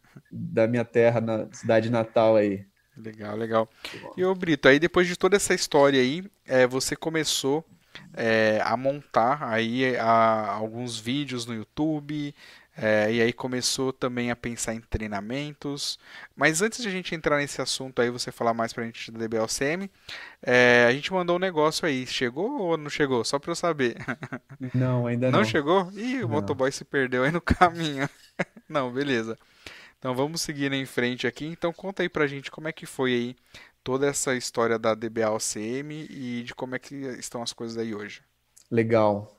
E aí, cara, como eu estava falando assim, no, nos três primeiros anos da Oracle foram muitos desafios, muitos projetos, muita coisa interessante. A gente acompanhou a evolução do Exadata, o primeiro Exadata virtualizado, os primeiros projetos de Zero Data Loss, Big Data, enfim, foi um, um ano bem legal. E aí a gente, é, depois de três anos, eu queria buscar novos desafios. Começou a surgir aquela onda de cloud, falando de Autonomous Database, falando de muita coisa um pouco mais nova, né? Uhum. E, de fato, começou a se tornar uma rotina para mim uh, estar no time de Engineering Systems. Então, eu precisava realmente buscar algo que me desafiasse. Estava é, atuando em, em, grandes projetos ainda, projetos bem desafiadores, é, projetos de 11 exadatas, se não me engano, foi a maior venda de exadata aí nos últimos anos. A gente conseguiu fazer a entrega do tipo de projeto com todo o parque virtualizado, foi um projeto que eu fiquei basicamente um ano dedicado. Mas, de fato, eu queria algo mais desafiador. Estava precisando realmente buscar um próximo passo, né? E na área, principalmente dentro da Oracle, muitas vezes eu vejo que uma, uma coisa que me avisaram até lá no início, cara, depois que você entra na Oracle é difícil você ter um aumento salarial, você ter um crescimento. Uhum. E na área que eu estava em si, eu percebi isso, que era bem travado. Assim, eu não conseguia, é, eu não tinha metas claras. Eu, eu Queria simplesmente sentar e, cara, qual que é a minha meta para eu chegar nesse objetivo? Me fala aí o que eu preciso fazer. Que aí eu vou trabalhar em cima disso. E, e não tinham essas metas, e enfim, tinham profissionais até com mais anos de experiência, com mais de 10 anos de Oracle, que, estavam fazendo o, mesmo trabalho que eu fazia, com uma excelente qualidade, que muitas vezes também estava 10 anos com o mesmo salário. E isso, de fato, se tornou uma rotina para mim. Eu precisava buscar um, um, diferencial nesse sentido. Precisava de um desafio. E aí eu comecei a, a, a entrar muito nessa parte aí de, de conhecimento, né? Assim, durante esses anos, eu vi que a parte de, de educação do Brasil em si, as faculdades não preparam o profissional para o mercado. Tudo que eu estudava na faculdade, cara, eu a grande parte eu nem utilizava no meu trabalho. Então tinha um gap muito grande da faculdade para o mercado. Esse era o grande lance, tá? Até e aí, hoje, cara, inclusive, né? Sim, sim. E, e aí, até em treinamentos a gente via isso, sim. Eu já fiz treinamento no, em Madrid, já fiz treinamento em, nos Estados Unidos, tive a oportunidade de fazer treinamentos dentro da fábrica da Oracle para ver o Exadata antes do produto ser lançado, para que a gente veja em primeira mão como que a máquina estava sendo planejada, de conversar com diretamente com a engenharia para apontar bugs, para apontar melhorias. Então a gente teve atuando aí em, em, vários níveis de treinamentos, né? Mas de fato tinha um gap com na hora de executar. Então eu comecei a pensar em algo diferente de um curso. E eu botei para rodar uma validação, MVP.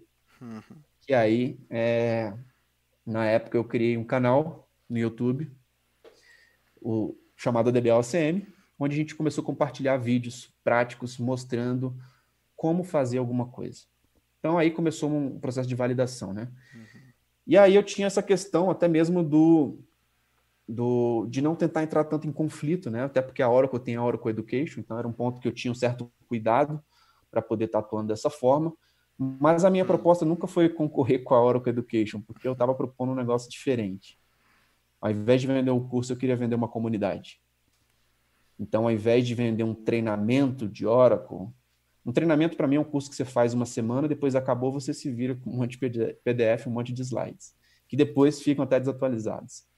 A minha ideia era criar uma comunidade, que era algo que eu já tinha visto em outros mercados e que, que eu via com, com bons olhos assim a respeito disso.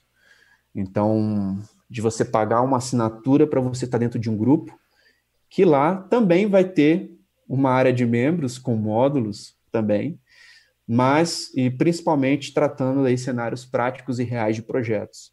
Então a gente começou a amadurecer essa ideia da DBLCM, tá? Uhum. Que a ideia nunca foi vender curso, a ideia foi vender uma comunidade. Você paga para dentro, tá dentro de um grupo fechado, onde as pessoas estão com o mesmo objetivo estão altamente comprometidas, até financeiramente. Eu acredito muito que quando o cara paga, o nível de comprometimento dele é outro. Então, se alguém pagar para você um curso, muitas vezes você não vai nem ver. Mas se você tirar do seu bolso dois mil dólares, cara, você vai dar o seu melhor, pode ter certeza. Então, acredito Fato. que o Fato. primeiro, por isso que eu não, não gosto nem muito de dar bolsas, etc.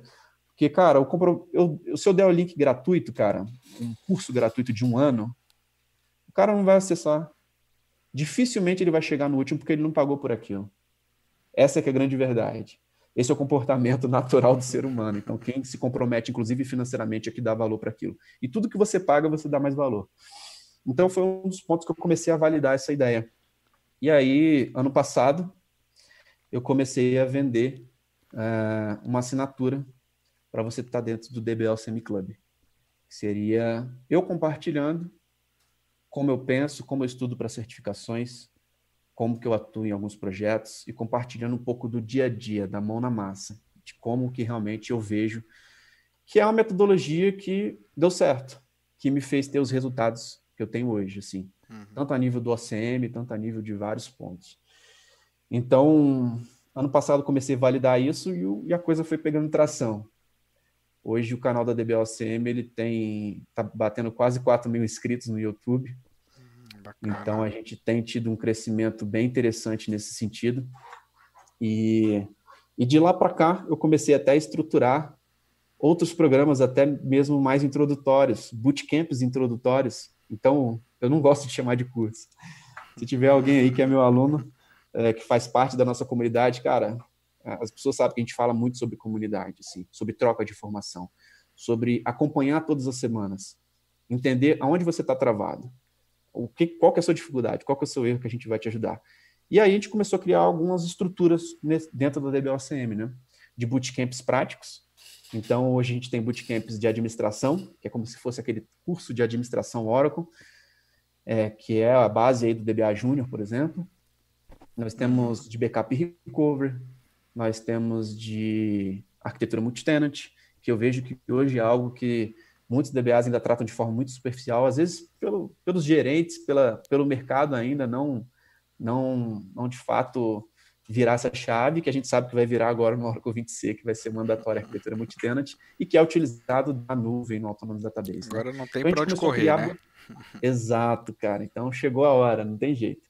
E isso que eu tenho pensado, assim, preparar o profissional para demandas do futuro e não fazer cursos e, e, e, faculdades que vão te mostrar coisas de 10 anos atrás.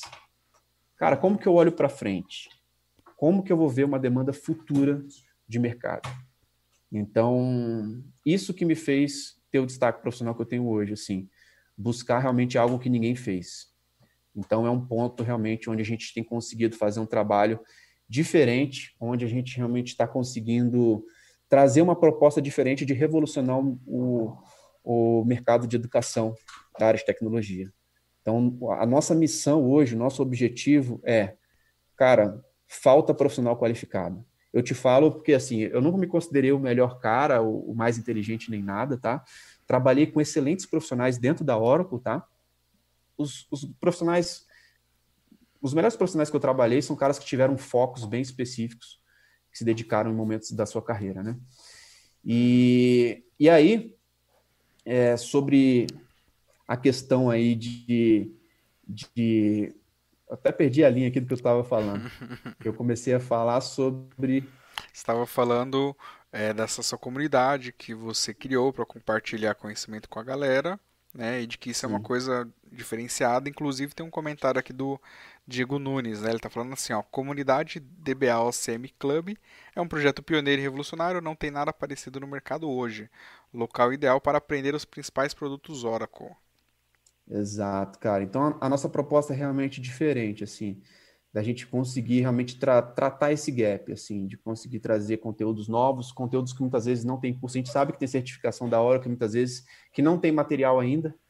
Então, muitas vezes os treinamentos não acompanham a mesma linha das certificações. E, e a gente tem colocado a nossa metodologia em prática, de realmente pegar e, e colocar os nossos testes aí, de assim que um produto novo sai, cara, vamos montar nossa máquina virtual. Sai o Oracle 20C, beleza, vamos instalar, vamos começar a olhar a documentação oficial, vamos começar a testar as novas features. Hum, Então é isso que a gente tem feito, a gente tem começado a documentar um pouco essa metodologia, essa nossa experiência de anos, né? uhum, Então, essa tem sido a nossa proposta, né? E, e eu vejo, assim, que, que muitos profissionais, é, muitas vezes, têm essa crítica muito grande sobre o, o sistema tradicional de ensino, né? Sobre os cursos, né? Tudo que você quer aprender está no próximo curso. Então, acho que esse, esse é um gap, assim. A gente sabe que a formação de um DBA é grande. Por exemplo, se o cara for fazer o ACP hoje, cara, são, são seis, cinco treinamentos. Administração, SQL, é, arquitetura multitenant, backup e recovery, são vários treinamentos à parte. E a gente sabe que o investimento é alto. Então, a ideia é de realmente fazer um grupo de troca de formação, onde a gente consiga realmente estar contribuindo, estar aplicando um pouco essa metodologia na prática de como que você pode estar atuando em grandes projetos, como que você pode estar se destacando com certificações, como que você pode realmente estar à frente do mercado de trabalho. Então, essa tem sido o, o nosso desafio, assim. E o MVP deu muito certo. Cara, hoje a gente já está com mais de 300 é, membros da comunidade. legal. Então, Bastante gente, hein? É, muita gente fala assim, cara, mas por que, que não é um curso que você paga uma vez só e tem acesso vitalício? A proposta não é essa. A proposta é, se você comprar uma coisa com acesso vitalício, cara, vai ter um custo de atualização daquilo. Você tem que regravar as aulas. Então, tudo isso custa. Então, a gente tem feito uma assinatura anual, onde os profissionais estão lá dentro, eles conseguem realmente ter acesso a atualizações. Assim que sai um produto novo, assim que sai algo diferente, cara, a gente grava uma aula nova com exclusividade. Uhum, Então, para mostrar realmente o que tem de mais novo aí, que muitas vezes não tem nem curso tradicional no mercado, a gente tem gravado isso dentro desse programa.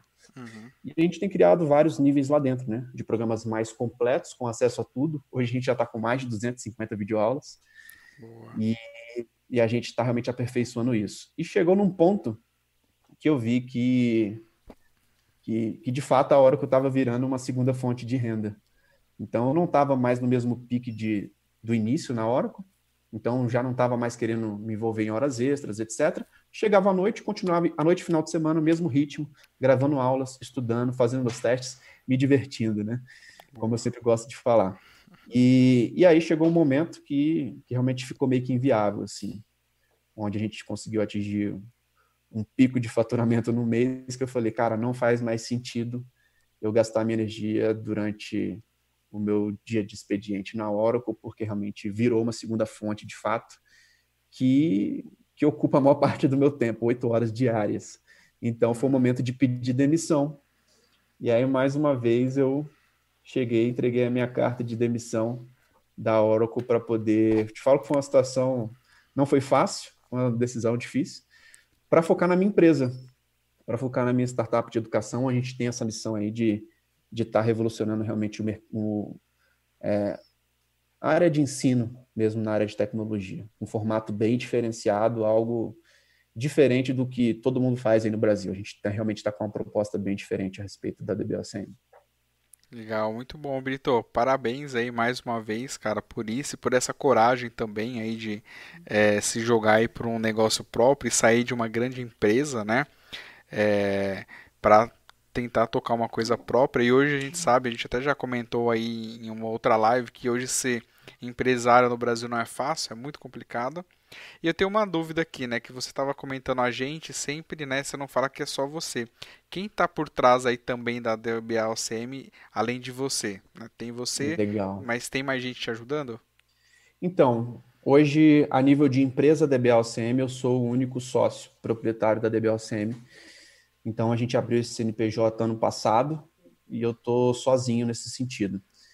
E, e, nós temos realmente alguns professores, né? Alguns mentores que eu gosto de chamar da DBOCM, que são profissionais que já trabalhavam comigo há, há muitos anos atrás, que já foram até meu chefe lá atrás, já foram até meu coordenador, que hoje estão com a gente podendo contribuir também, que tem esse mesmo perfil, cara, de fazedor, de cara, pegou um negócio que ninguém fez, beleza, vamos lá ver como que funciona. Vamos montar um lab e vamos e vamos botar aqui para todo mundo ver aqui no nosso canal do YouTube, entendeu? Então a gente muito tem bom. feito basicamente isso. E hoje a gente tem produzido muito conteúdo, é uma tonelada. É, eu te falo que é outra coisa, até um grande diferencial. Eu não vejo ninguém produzindo tanto conteúdo sobre banco de dados Oracle hoje em vídeo, em português, como a DBOCM, tá? Eu te falo até fora, porque a gente faz de 6 a 10 aulas por semana. Caraca, então, bastante vezes, coisa, hein? Hoje pra quem faz duas... vídeo sabe que dá um trabalhão, hein, galera? Exato. E, cara, eu te falo que a gente tá no, no 1.0 ainda, a gente tá na V1. Porque tem muita melhoria. A gente está começando a regravar aulas do ano passado. Que muitas uhum. vezes a gente tem pegado feedback, a gente tem feedback dos alunos para a gente poder melhorar esse processo. E, e, de fato, não é só eu, né? Então, a gente tem trazido realmente pessoas de confiança que, que colocam a mão na massa para poder trazer. Então, a gente está, cara, é, a gente tem até alguns equipamentos, algumas máquinas para montar laboratórios de data guard, cara, com, com physical standby, com logical standby, mostrando toda a estrutura que cai na prova de certificação de data guard, pegando uhum. tópico por tópico da prova e gravando uma videoaula prática. Legal. Então a gente pega o OCP, cara, pega cada linha lá de backup e grava uma videoaula mostrando aquele tópico, tanto a nossa visão a nível daquele processo, com desenhos de arquitetura, com a parte prática e com os links da documentação oficial como fonte. Então a gente Legal. tem feito material bem encaixadinho nesse sentido para que a gente realmente consiga ajudar profissionais. Assim, a gente quer realmente trazer conteúdos que sejam práticos, que sejam aplicáveis, que você veja um vídeo daquilo ali, cara, você esteja apto para poder estar à frente de um projeto de, de data guard de ponta a ponta de qualquer cenário possível, de broker, cara, qualquer coisa, uhum. você vai ter uma videoaula prática como se você estivesse sentado do meu lado. Eu acredito uhum. muito no ensino à distância. É um ponto que eu acredito bastante. Eu acho que muitas vezes é, o ensino à distância ele pode ser até mais próximo do que o presencial. É, porque você não tem a questão de você estar tá cansado uhum. e, e, tipo, perdeu uma aula, perdeu aquela questão porque chegou um e-mail. Muitas vezes você está lá. E, cara, você pode ver quantas vezes você quiser Hoje, nesse momento, você não precisa ficar viajando. É, cara, o, nível de acesso da informação a gente consegue distribuir isso de forma muito rápida. E eu te falo que hoje todas as aulas da DBOCM, elas, quase todas, né, são feitas ao vivo no canal do YouTube. Então a gente faz ao vivo, tira, o, depois que a aula terminou, a gente tira do ar e coloca exclusivo para quem é membro da comunidade. Tá? Então, legal, legal. Então dá até para assistir gente... aí de forma gratuita se Exato. assistir a live.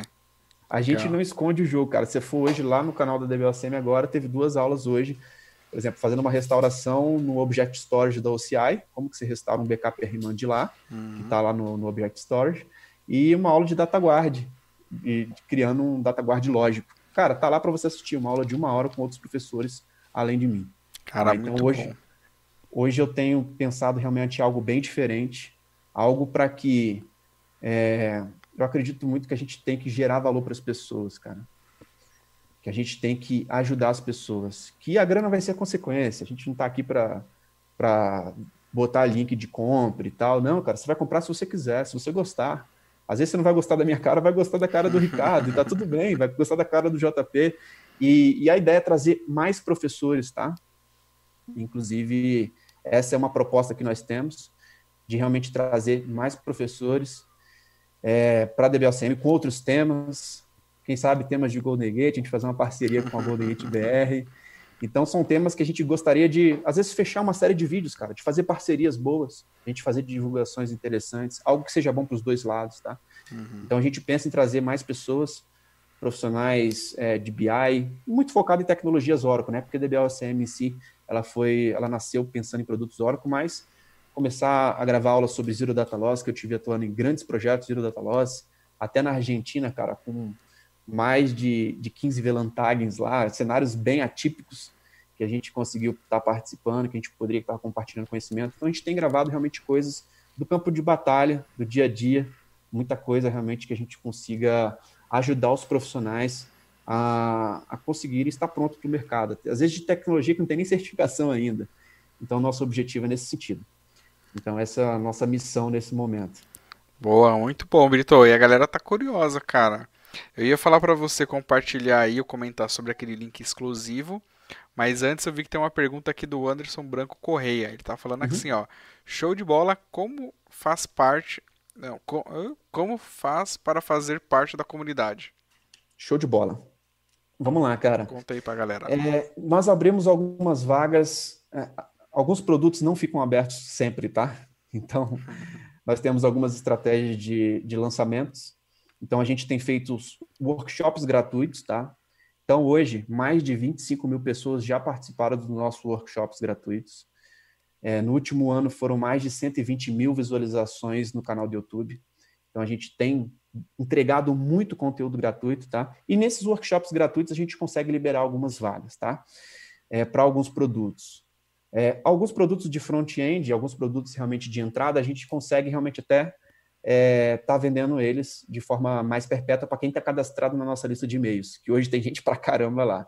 Hum. Então, é, inclusive, eu falei com o Gilson aqui que a gente vai liberar aí para os bootcamps introdutórios, que é o Administração, Backup e Recover, é, arquitetura multitenant e autônomos database, a gente vai liberar um link de 15 dias de acesso gratuito para você ter acesso a essa estrutura dos bootcamps introdutórios, para você entender mais ou menos como que funciona. Bootcamp de administração, cara, 40 horas de conteúdo, 40 videoaulas lá, mostrando cada tópico que cai na prova de OCP sobre o workshop de administração. Então a gente tem feito algo realmente bem diferente. Mas é só mandar um e-mail para contato@dbalcm.com que você vai, a gente te manda o link com 15 dias de acesso Boa, repete aí de novo, Brito. Eu vou mandar aqui a mensagem do e-mail no chat pra galera. Show. Contato arroba dbalcm.com. Até coloquei no nosso chat aqui também. Tá, deixa eu pegar aqui para confirmar se está certo. Contato, beleza. É isso aí. Deixa eu ver se vai dar ruim. É, deu ruim. Não, não? não? Ah, beleza, não, tá? É só o ponto .com. Ah, ponto .com, beleza. Vou mandar é. aqui de novo, galera, desculpa aí. É que aqui a gente tá fazendo a quatro mãos. o Jonathan tá aqui do meu lado, tá desesperado, coitado. Eu mandei errado aí, é que o computador tá ali do lado. Beleza, será que eu consigo apagar o anterior? Só pra galera não se confundir, consigo, ó. Beleza, removi. Então, só reforçando, tá aí o link. Então, contato arroba dbalcm.com. Nesse link aí o Brito vai passar um link exclusivo para você para ter acesso a 15 dias é, a muito conteúdo aí da DBA OCM gratuitamente. Certo, Perfeito. Brito? É isso aí, cara. Beleza. É isso aí. Cara, muito bom falar com você. A gente já está quase chegando no final, mas antes tem aquelas perguntinhas rápidas, né? Nosso Cara, é, o prazer é todo meu, Gilson. Queria até te agradecer aí. E aqui, eu quero deixar aqui ao vivo o convite, tá? Vai ter a volta de uma entrevista minha para você no canal da DBOCM, Opa, tá? Então, que quero deixar bom. aqui registrado o nosso convite para eu poder estar tá te entrevistando também no canal da DBOCM, que vai ser um prazer eu quero ouvir a sua história também lá no nosso canal, beleza? Legal, legal, muito bom. Aí lá é para contar a história também? claro, com certeza. E falar um pouquinho de Golden Gate. Legal, também, né? legal, muito bom. Porque ó, essa história eu tô guardando para algum momento aqui depois que eu passar aqui no Golden Talk. Já tem uma galera perguntando e pedindo para fazer comigo, mas eu falei, calma, galera. Tem um monte de gente aí mais interessante, mais legal. Depois, em algum outro momento, Alguém vai fazer uma entrevista aí comigo também. Mas legal, obrigado pelo convite. Vamos se falando. A gente combina alguma coisa Show assim. de bola. Beleza? Eu nem gosto de Golden Gate, então nem vai ter assunto para falar. Mas obrigado, Bito, por ter participado aí, né? E mas não acabou não, galera. Fiquem aí, ainda tem mais algumas perguntinhas, né? E pra gente começar aqui, o Brito, é, conta aí pra gente aí, qual que é o seu time do coração? Ó, eu te paguei, lembra, né? Não vai me enganar. Conta então, eu, eu, quase fui eliminado aqui, quase cancelaram o Golden Talks porque eu falei que eu era corintiano, né? Então, é, não timão, vai Corinthians. Cara, eu quase cancelei mesmo, porque eu falei, pelo vou, vou pagar para você falar É só é São, São Paulino, Paulino, né? então, Sou corintiano, beleza. cara. Fui na, na inauguração do, da Arena Corinthians, cara. Saí do Espírito Santo só para ir na inauguração da Arena Corinthians, sócio torcedor, carteirinha.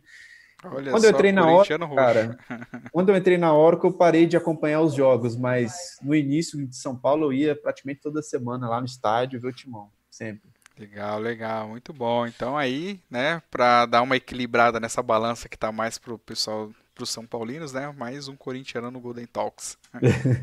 Vai Corinthians. e o que que você gosta de beber? Fala aí pra gente. Cara, depende da ocasião, né? Diversas bebidas, não tenho nenhum tipo de preconceito com bebidas. Uma Blue Moon cai muito bem. Boa. Uma Ciroc. É, depende da ocasião, mas várias bebidas aí. Cerveja minha preferida é a Blue Moon. Beleza, muito bom, muito bom. E música? O que, que você gosta de música, Brito? Cara, música sem preconceito, assim. Eu toco contrabaixo, tenho até uma tatuagem aqui, numa clave oh, de, boa de Fá. De Fá, é.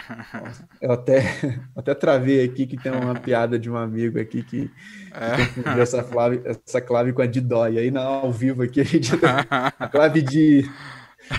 Então, e cara, eu sempre toquei bastante, assim, na igreja, desde os nove anos de idade.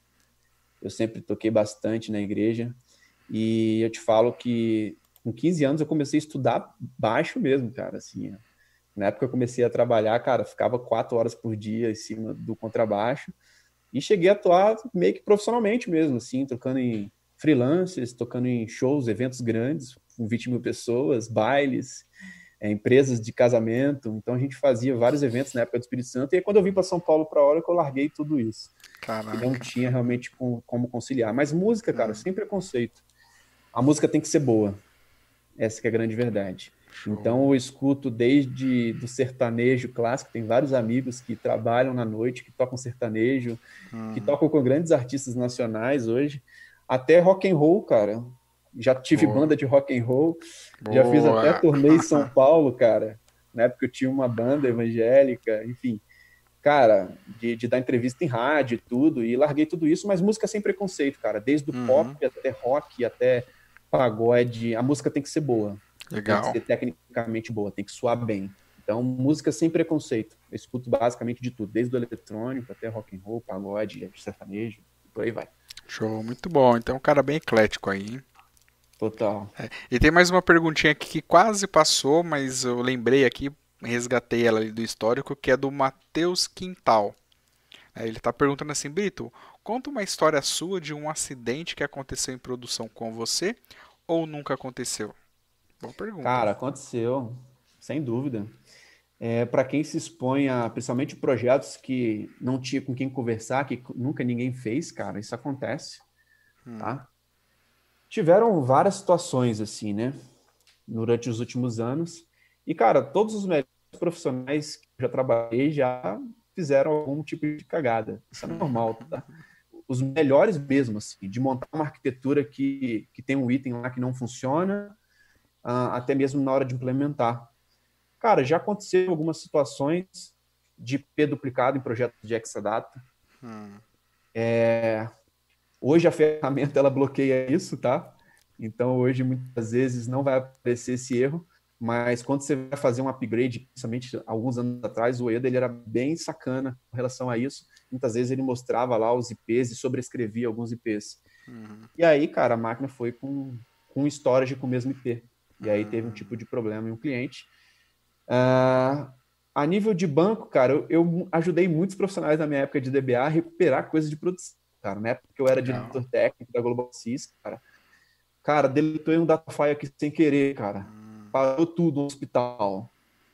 Vamos lá, fiquei com o cara lá até de madrugada, restaurando, voltando, etc. Legal. Algumas coisas já aconteceram comigo em banco de homologação, assim, hum. de ter um problema específico de, de remover algo que não podia, mas como era homologação, então simplesmente fazer um refresh de novo. Mas eu acho que é bem nesse nível, assim, eu acho que o quanto mais o profissional está exposto ao risco, mais chance ele tem de se destacar, de ter a premiação daquele projeto em si, mas aquele profissional que está fugindo de todos os riscos, cara, vai ser muito difícil dele se destacar. Então, muitas vezes, dentro da Oracle, cara, quando tinha os projetos mais complexos, que todo mundo falava assim, cara, não quero entrar nesse projeto. Cara, é uma oportunidade, pode me colocar lá. Então, acho que esse tipo de profissional tem que ter essa, esse tipo de pensamento, né? Uhum. Enxergar o problema como uma oportunidade. Então, se você olhar por esse ponto de vista como uma forma de se destacar, você vai ter um, uma, uma capacidade de ter um destaque muito grande na área de tecnologia. Legal, muito bom, Brito. E agora aquela perguntinha aí que é uma das mais importantes aí, ou não, né? É, o que, que é sucesso para o Guilherme Brito?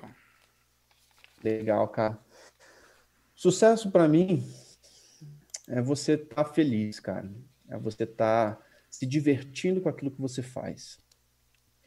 Então, em muitos momentos da minha carreira, como a gente citou aqui durante o Golden Talks, vocês viram que eu tive um momento de pedir demissão porque eu não estava feliz. Porque eu não estava me sentindo desafiado, porque eu não estava me divertindo mais. Então, cara, é, é igual quando, gente, quando eu era mais novo, que eu me divertia jogando Counter-Strike, jogando FIFA. É, cara, é a mesma sensação no trabalho. Você tem que estar trabalhando com alguma coisa que você gosta muito. Uhum. E eu acho que os profissionais que dedicam a sua vida para aquilo que eles fazem, eles conseguem ser o melhor. Boa. Então, em alguns momentos da minha vida eu foquei em Big Data, alguns momentos da minha vida eu foquei em, no OCM, alguns momentos da minha vida eu foquei até no baixo, no contrabaixo, que eu tocava bem e consegui fazer muita coisa nesse sentido, realizar alguns sonhos que eu tinha. E eu acho que, cara, se você se dedicar realmente para aquilo que você gosta, se você estiver se divertindo, se você estiver curtindo aquilo que você está fazendo, curte o processo. Entenda o, o resultado final, o destino, como uma consequência entenda até mesmo a grana, assim. Eu te falo que chegou uma hora que eu estava dobrando meu salário na Oracle, estava ganhando bem pra caramba, mas, cara, eu não estava feliz, não era mais grana. Não era a grana que eu estava que tava, que era o, o meu objetivo profissional. Hum, então, Sim. realmente, acho que o sucesso é isso, é você estar tá se divertindo com aquilo que você está fazendo, é você está feliz, você está bem com você mesmo. Legal, legal, muito bom, boas palavras aí, Brito. Cara, mais uma vez, é, quero agradecer aqui a sua participação no Golden Talks. É, eu sempre gosto muito de reforçar isso, né, em todas as edições, que a galera que vem participar aqui está sempre aí doando o seu tempo, se dedicando aí para compartilhar conhecimento com a galera, e hoje tempo é muito precioso.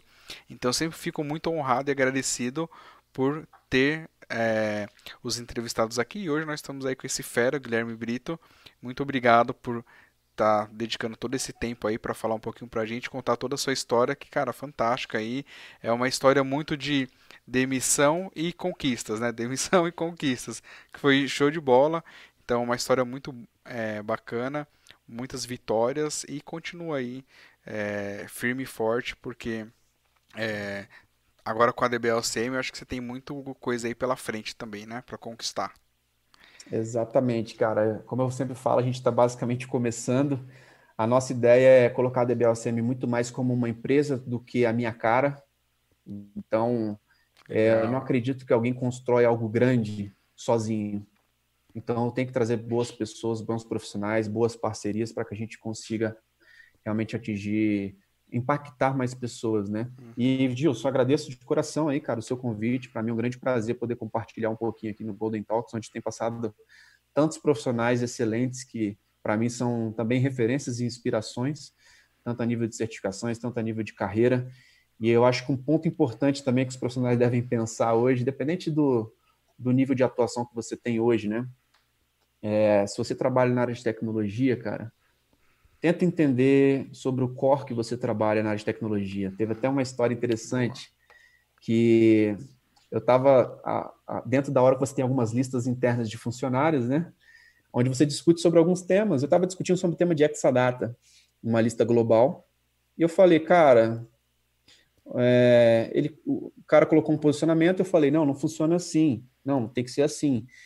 Aí o cara falou, não, mas faz assim. Eu falei, não, cara, mas lá no EDA tá assim. E aí ele me respondeu, eu vou mandar tirar. Eu falei, quem é esse cara? Eu fui ver o cara no VP da Oracle, lá nos Estados Unidos, discutindo tecnicamente comigo dentro de um, de um, projeto. E eu tenho visto que a cultura americana em si, ela, ela tem muito isso, né? Na hora que eu tenho um cargo chamado Technical Account Manager. Só que no Brasil, praticamente, o perfil não é de técnico. Você não tem o, técnico, praticamente. E eu acho isso, isso é uma coisa que a gente tem que buscar cada vez mais. Eu vejo que muitos diretores, VP, gerentes, estão estudando, tirando certificações técnicas, tá? E eu acho que esse skill, esse background, ele é fundamental, cara, quando a gente está falando aí de, de atuar na área de tecnologia. Então, independente do nível, cara, não dá para você estar tá dentro de um projeto onde o gerente de projeto não sabe nem o que você faz. Então, é muito complicado você atuar com esse tipo de coisa. Tá? Então, é um, é um recado, independente de todo mundo que assiste aqui, independente do nível, acho que é importante que você entenda o core daquilo que você trabalha. Você consiga entender Hum. E, e, dentro da Oracle tem um cargo de técnico, mas a gente sabe que não é técnico no Brasil, mas nos Estados Unidos a gente sabe. Cara, já teve um TAM nos Estados Unidos que ele entrou para hum. fazer um. entrar na minha máquina e, e começar a debugar código dentro do Exadata. Per. Caraca. Então, assim, para você entender o nível como o mercado. Como, por que, que as coisas nos Estados Unidos funcionam muito melhor do que aqui em muitos pontos nesse sentido, né? Lá eles são muito hum. focados, né, em muitas coisas. E também os níveis mais técnicos, eles também buscam conhecimento na área de tecnologia. Eu vejo que muitas vezes isso no Brasil é um pouco deixado de lado e muitas vezes trazem situações bem políticas e que traz pouco resultado para o cliente final. Uhum. Então, acho que esse é um ponto, aí, uma dica para quem está assistindo aí, para que a gente possa contribuir de alguma forma. E é isso, cara. Obrigado aí pela, por, pelo convite, pela participação. Para mim foi uma honra. E conta comigo aí, cara, sempre que possível. Legal. Obrigado, Brito. Eu que agradeço sempre. Cara, muito bom. Grandes dicas aí que você deu para a galera. Isso que é uma coisa bem legal. Então, espero que todos vocês aí que estejam assistindo e acompanhando até agora o Golden Talks tenham gostado. Né? É, muitas pessoas comentaram bastante coisa. Isso foi bem legal. Não se esqueça de deixar o seu like também, galera. É, e, bom, é isso. Mais uma vez, Brito, Obrigado, cara. Foi muito bom ter você aqui hoje. Valeu por compartilhar toda essa sua história e conhecimento.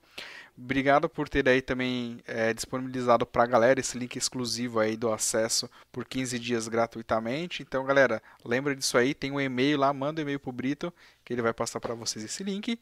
E eu vou finalizar aqui o nosso vídeo como eu sempre faço. Galera, então vamos lá. Mais uma vez, muito obrigado. E se você gostou desse vídeo, não se esqueça aí de se inscrever no canal deixar o seu like, ativar o sininho e o mais importante, replique conhecimento com o mundo e compartilhe esse vídeo. Valeu, galera. Obrigado e até a próxima. Tchau, tchau. Valeu. Valeu.